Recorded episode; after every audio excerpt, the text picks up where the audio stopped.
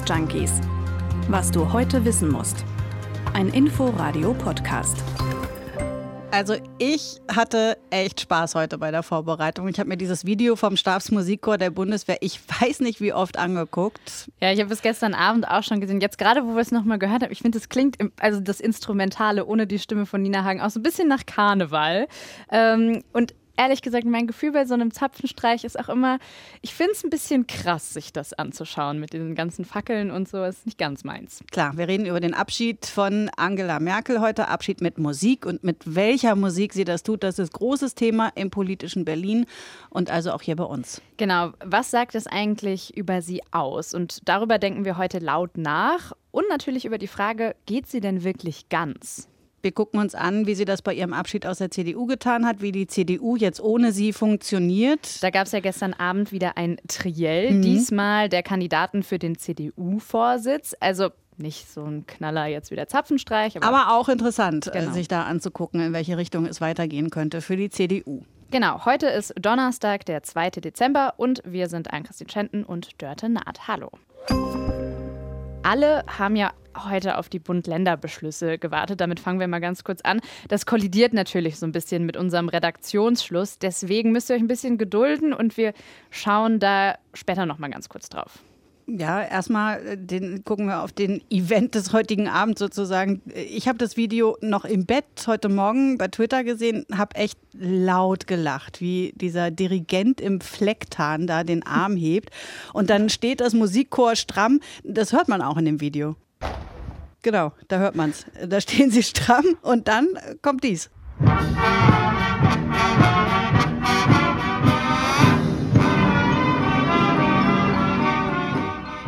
Ah, ich könnte das ewig hören, vor allem wie der Dirigent dann so zackig mitgeht. Ich finde es also ich einfach mega. Ja, man merkt, äh, Nina Hagen spielen die da nicht nee. jeden Tag. Aber ich habe es ja am Anfang schon mal gesagt. Also, wenn ich diesen Zapfenstreich, wenn ich diese Bilder von so einem Zapfenstreich sehe, dann bleibt mir immer so ein bisschen das Lachen im Halse stecken. Das ist halt total militärisch, was da passiert. Also, diese Fackeln, das, ich finde das einfach schräg. So, das ist auch so ein bisschen die Rollenverteilung heute. Ne? Mhm. Also, ähm, da die Spaßbremse, auf der anderen Seite mhm. darf ich vorstellen. Und hier äh, bei mir das äh, Zapfenstreich Firebeast. Ich würde ja sagen, ich sehe das einfach kritisch. Ne? Und Angela Merkel, die wird sich ja auch gut überlegt haben, dass sie da heute Abend nochmal zum zum Schluss cool rüberkommt und ja, einen eleganten Abgang hinlegt. ja, hast du natürlich recht, aber ich erkenne da auch eine humorvolle Absicht dahinter. Die hat sich das schon überlegt, dass da dann Soldaten so schmissig einen Song von ja, einer ziemlich durchgeknallten Punkfrau intonieren. Das ist ja erstmal echt absurd. Ja, man erwartet es nicht von Merkel. Das stimmt auf jeden Fall. Das hat mich auch überrascht, dass sie Nina Hagen-Fan ist. Aber jetzt so cool, weiß ich nicht, ob sie das cool macht. In meinen Augen nicht so ganz. Sie weiß eben am Ende, was sie machen muss, damit alle über sie reden und auch darüber reden, ja, dass Angela Merkel eigentlich eine ziemlich witzige Frau ist. So kritisch schaut dann jetzt zum Ende halt niemand mehr hin. Aber ähm, ja, ich bin eigentlich froh, dass sie da jetzt nicht eine Wagner-Oper irgendwie hat spielen lassen. Dann, dann ist mir Nina Hagen doch lieber. Ja, mag sein, dass die Inszenierung da auch eine Rolle spielt, aber es gibt ja eben auch die witzige Angela Merkel. Unsere Inforadio-Kollegin Angela Ulrich hat Angela Merkel als Hauptstadtkorrespondentin häufiger getroffen und hat sie auch auf Auslandsreisen begleitet. Und äh, die hat das ganz schön geschildert bei uns im Programm wenn man mit ihr unterwegs war, gab es wahnsinnig komische Momente. Sie konnte sich wegschmeißen vor Lachen. Aber das hat man in ihren öffentlichen Auftritten überhaupt nie erlebt. Und dass da so diese verschiedenen Gesichter, sie das so voneinander getrennt hat, diesen Humor, der wirklich ganz oft durchschien, dass sie das so wenig hat rausgucken lassen, wenn sie offiziell unterwegs war. Da kamen manchmal so Bemerkungen, wo man dann doch klar auch in Sommerpressekonferenzen staunte. Aber das fand ich auch schon eine spannende, ich finde einen spannenden Charakter zu. Ja, dann wird Angela Merkel jetzt zum Schluss nochmal persönlich.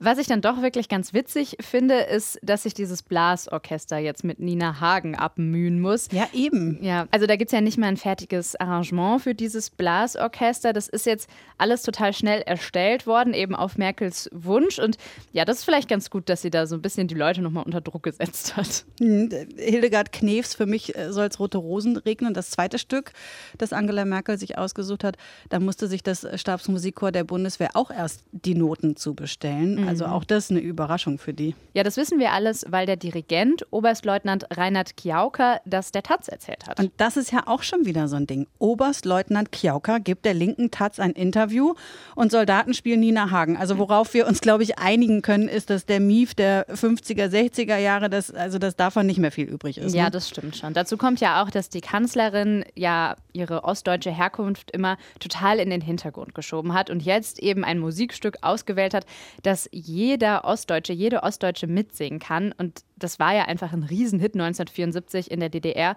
und auch nicht nur da. Nee, haben viele auch in Westdeutschland mitgesungen, gilt aber durchaus auch als unterschwellige Regimekritik. Farbfilm vergessen, den gab es äh, vielleicht auch gar nicht in der Mangelwirtschaft eben. Ne? Ja, da hat sie sich was Vielschichtigeres ausgesucht als Live is Live. Das hat sich nämlich damals Thomas de Maizière als Verteidigungsminister ausgesucht, als der sich verabschiedet hat. Ja, oder I Did It My Way, das äh, sich Gerhard Schröder hat vorspielen lassen, als der sich als Bundeskanzler äh, verabschiedet das hat. lässt ne? auch tief blicken irgendwie. Aber bei Merkel gibt es jetzt eben Hildegard Knef. will groß sein, will siegen, will froh sein, nie lügen. Will groß sein, will siegen. Na, alle Songs von Frauen, vielleicht ist das auch so eine Seite, die da jetzt noch stärker zum Vorschein kommt, die Feministin. Ja, das ist ja auch etwas, das die Fotografin Herlinde Kölbel früh in ihr gesehen hat, diese Stärke. Herlinde Kölbel, die hat sie nämlich jahrelang begleitet, viele Fotos von ihr gemacht und heute hat sie im Inforadio das über sie gesagt. Sie sagte auch schon sehr früh, man muss sich dem Kampf stellen. Man darf nicht einknicken, wenn der Wind mal von vorne bläst.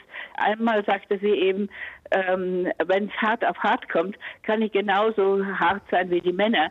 Und ich glaube, sie wäre untergegangen, wenn sie nicht so diese Eigenschaften auch als Frau gehabt hätte. Ja, wobei mit dem Begriff Feministin hat Merkel, glaube ich, immer gehadert. Also das mag alles fortschrittlich klingen, aber es ist ja trotzdem so, dass da heute Abend eben bei diesem großen Zapfenstreich mit Soldaten in Uniform und Fackelschein und dann am Ende natürlich auch noch der Nationalhymne alles dann doch sehr traditionalistisch zugeht. Gibt es auch tatsächlich schon sehr lange, hat also eine lange Tradition. Wir haben das nochmal nachgelesen, woher es eigentlich kommt. Ja, dieser Zapfenstreich, das geht wohl zurück auf den Brauch, wie der Offizier seine Soldaten vom Biertrinken ins Bett beordert hat. Der ist nämlich dann wohl am Abend mit einem Pfeifer oder einem Trommler durch die Gaststuben gegangen, hat mit seinem Stock auf den Zapfen des Bierfasses geschlagen, also diesen hölzernen Hahn, den man da reingeschlagen hat. Und das war dann der Befehl, dass die Soldaten in die Zelte müssen. Ja, Zapfenstreich eben, ne?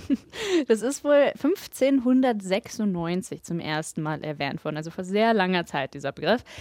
So wie der heute ausgeführt wird, so gibt es ihn seit der ersten Hälfte des 19. Jahrhunderts. Da hat das der preußische König Friedrich Wilhelm III. eingeführt. Und diesen, dieser große Zapfenstreich, der hat auch im Nationalsozialismus eine Rolle gespielt. Da gab es den nämlich dann auch für die Polizei und für die SS. Ja, und ich glaube, deswegen ist einem auch so ein bisschen unwohl, wenn man das sieht, weil das eben an diese Zeiten erinnert und an diese militärischen Rituale, die wir vielleicht alle gar nicht mehr so sehen wollen. Wird deshalb ja auch kritisiert. 1996 wollten PDS und Bündnis 90 Die Grünen zum Beispiel den großen Zapfenstreich abschaffen, äh, sind damit aber gescheitert.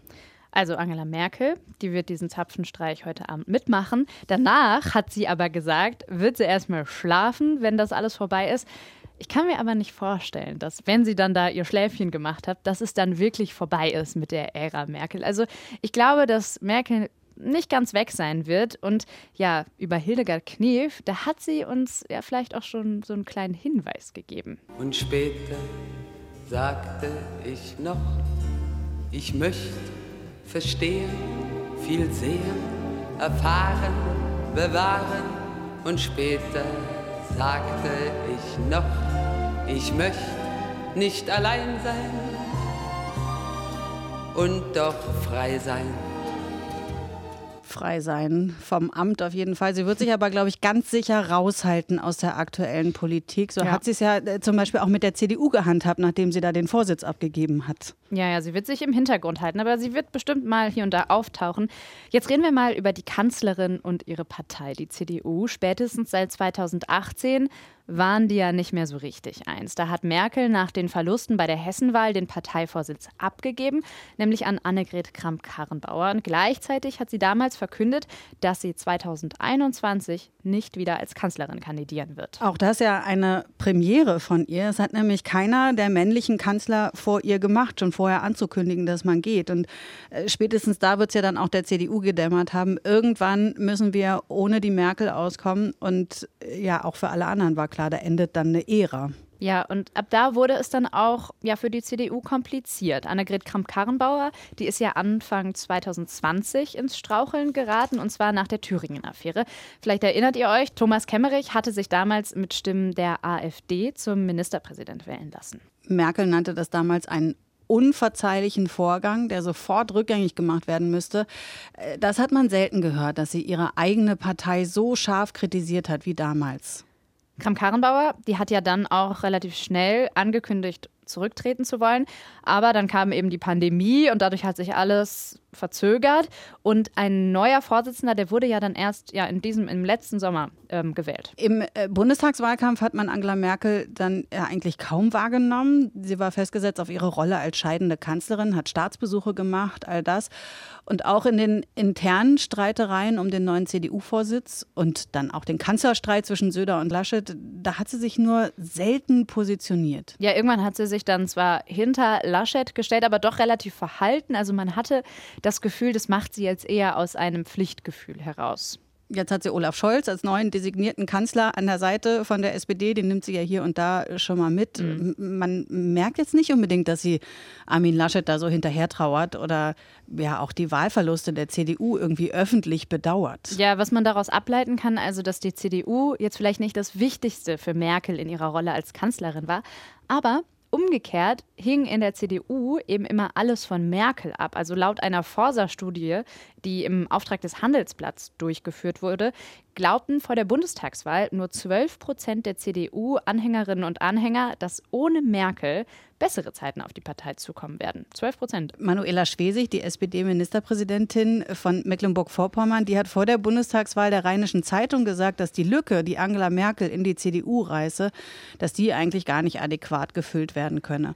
Ja, und der Politikwissenschaftler Bernhard Wessels, der hat dem Deutschlandfunk gesagt, die Probleme der CDU, die ja lägen nicht etwa in den Inhalten, sondern vor allem beim Personal. Dass die Partei nicht in der Lage war, ohne Streit aufzutreten, dass es nicht möglich war, dass Laschet ungestört von Söder seinem äh, Job nachgehen konnte, äh, das macht die Wählerinnen und Wähler sehr unzufrieden mit der Union. Ja, also Merkel war eben diese wichtige Person für die CDU in den letzten Jahren, die tragende Säule, und die ist jetzt eben weg. Wenn wir jetzt aufs neue Personal gucken, zur Wahl stehen ja nochmal Norbert Röttgen und auch nochmal Friedrich Merz, der es jetzt endlich wissen will, neu mit dabei Helge Braun, der ja noch am nächsten dran ist an Angela Merkel, war ja die letzten Jahre Kanzleramtschef für sie. Ja, die drei, die konnte man gestern Abend in dieser Konstellation Konstellation zum ersten Mal live erleben.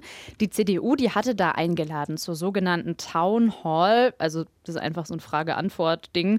Da haben gut 20 CDU-Mitglieder, ja, Braun, Merz und Röttgen befragt im Berliner Konrad-Adenauer-Haus. Und ja, die Kandidaten, die haben sich natürlich versucht, sehr nahbar zu geben. Ich meine es ernst. Ich werde sehr fleißig, sehr hart arbeiten für diese Partei. Sie ist ein Stück meines Lebens und ich möchte dazu beitragen, dass sie wieder erfolgreich ist. Und wenn man mal im Zweifel gerät, Mensch, warum machst du das eigentlich alles, Friedrich, Helge? Dann schaue ich in das Strahlen meiner Tochter, in die strahlenden Augen und das glückliche Gesicht. Und dann weiß ich, wofür ich Politik mache. Alle sagen, Mensch, diese CDU, die beeindruckt mich und die kann ich wählen. Und dann entstehen wieder Bilder, wie das beim Wahlsieg 2013 als wir über 40 Prozent bekommen haben. Mhm. Über 40 Prozent. Ich, ich komme über dieses Mensch Helge, Friedrich, Glen der Glanz ja, in den Augen. Gut, äh, einiges los da. Aber äh, also über 40 Prozent an, an diesen Zahlen ähm, wird sich der neue CDU-Chef dann wohl messen lassen müssen. Aber eigentlich geht es ja darum, dass jetzt jemand die CDU gut durch die Opposition führt. Also eine Merkel 2.0, die wird es ja jetzt erstmal nicht geben. Äh, Volkspartei will die CDU aber in jedem Fall bleiben. Ja, und wer macht die CDU denn zur Volkspartei? Also im Inforadio war heute Mittag die Siegener Politikwissenschaftlerin Isabel Budecki zu Gast. Und die hat für uns mal die drei Kandidaten auseinandergenommen. Wie tritt da jeder so auf bzw. an? Friedrich Merz, der gilt ja so ein bisschen als der Populist der CDU, ist beliebt bei der Jungen Union. Rhetorisch gilt er als begabt und Isabel Budecki sagt. Ich habe gestern den Eindruck gewonnen, dass er deutlich integrativer auftritt oder eben versucht. Ähm, er hat ja auch herausgestellt, dass hinter ihm ein Team steht und dass er eben möchte oder mit diesem Team alle Inhalte abdecken möchte. Also Merz, der gibt sich ein bisschen zahmer momentan, mehr so als Teil eines Teams, als Teil der CDU, nicht mehr so der Querulant. Schauen wir mal, was mit Röttgen ist. Röttgen hat meiner Ansicht nach eher versucht, einen ähm, intellektuellen Anspruch auf eine geistige Führung, nannte er das, ähm, zu machen und ähm, sagte eben hier, es müsse auch insbesondere inhaltlich stärker herausgearbeitet werden, wofür die CDU eigentlich tatsächlich steht. Intellektueller Anspruch, aber innerhalb der Basis wirkt Röttgen vielen dann auch oft zu intellektuell. Gucken wir am Ende noch auf Helge Braun. Ja, er hat einfach unglaublich viel Erfahrung aus der ja wir sagen despektierlich zweiten Reihe, aber das ist im Grunde die, wo die Kernearbeit in der ähm, politischen Geschäft getätigt wird. Und, und er hat natürlich jetzt auch in der, in der Corona-Krise als äh, Anästhesist, also als Arzt, entsprechend auch eine fachliche Expertise eingebracht. Und damit muss er im Grunde jetzt proaktiv umgehen und zu sagen, es geht jetzt nicht darum, wo ich herkomme, sondern wo ich hin will. Am Ende wird es wohl, das sagt zumindest Bernhard Wessels, darauf ankommen, wer eben die größte Persönlichkeit von diesen drei Kandidaten hat. Isabel Budecki, die Politikwissenschaftlerin, die tippt übrigens auf Friedrich Merz als neuen Chef. Dörte, was sagst du? Ich äh, gehe da, glaube ich, mit. Ich habe immer ein bisschen hin, und her geschwankt, aber nee, ich bin auch, also gerade jetzt auch mit der neuen Ampelregierung, ich tippe auf Friedrich Merz. Ja, ich, ich glaube, ich bin noch ein bisschen, tendiere ein bisschen mehr zu Helge Braun dass der das Rennen macht, weil er dann einfach so nah an Merkel ist. Und dann glaube ich einfach, damit hätte die CDU vielleicht noch die besten Chancen bei der nächsten Wahl. Machen wir mal einen Strich drunter. In sechs Wochen soll dann der Parteivorsitz der CDU mit einer Mitgliederbefragung äh, geklärt sein. Und Angela Merkel verabschiedet sich ja, ne, wie gesagt, schon heute. Ja, und wir sagen auch noch mal leise Tschüss, Merkel.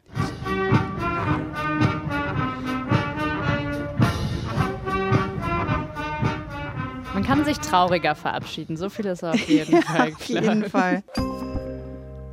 Ganz raus sind wir aber noch nicht, denn wir müssen noch mal ganz kurz gucken auf die Beschlüsse mhm. beim Bund-Länder-Gipfel. Die sind jetzt nämlich in der Zwischenzeit da. Wir können ja mal direkt am Handy schauen, was da kommt. so wie gute Journalisten das halt machen. Was da jetzt gerade aktuell reingekommen ist per Eilmeldung, also was Bund, die Ministerpräsidentenkonferenz hat sich dafür ausgesprochen, dass im Einzelhandel eine 2G-Regel eingeführt wird. Clubs und Diskotheken sollen ab einer Inzidenz von 350 geschlossen werden. Genau, und Maskenpflicht überall im Land an Schulen. Ja, das sind bis jetzt die Sachen. Und eine Impfpflicht wird im Bundestag vorbereitet werden. Darüber wird dann abgestimmt. Ja, soweit die Eilmeldungen. Ja, da, und mit Blick auf Silvester, der Verkauf von Böllern und Feuerwerk wird in diesem Jahr wieder verboten werden. Und es soll auch ein Feuerwerksverbot geben an publikumsträchtigen Plätzen. Das ja, also auf die Schnelle die Beschlüsse. Die sind letzten. aber immer noch nicht ganz raus. Ne? Aus Österreich gab es heute auch noch Richtig. Ex-Kanzler Sebastian Kurz, der zieht sich nämlich von allen politischen Ämtern zurück, hat er heute gesagt. Seine Begründung ist die Geburt seines Sohnes. Er will sich offenbar auf die Familie mhm. konzentrieren, sagt er zumindest. Ja, zu seinen politischen Verfehlungen und den Korruptionsvorwürfen, da wird er sich bald noch äußern müssen. Da sind wir sehr gespannt drauf. Und jetzt sagen wir wirklich Tschüss, oder? Ja, tschüss, bis morgen. Genau, dann ohne mich, ohne Ann-Christine Schenten, aber mit Dörte Naht. Ganz genau. Und dann mit Aurelie Winker. Die springt nämlich morgen für mich ein. Bis dahin könnt ihr uns gerne Kritik und Anregungen schreiben, wie immer an newsjunkies.inforadio.de. Bye, bye. Tschüss. News Junkies.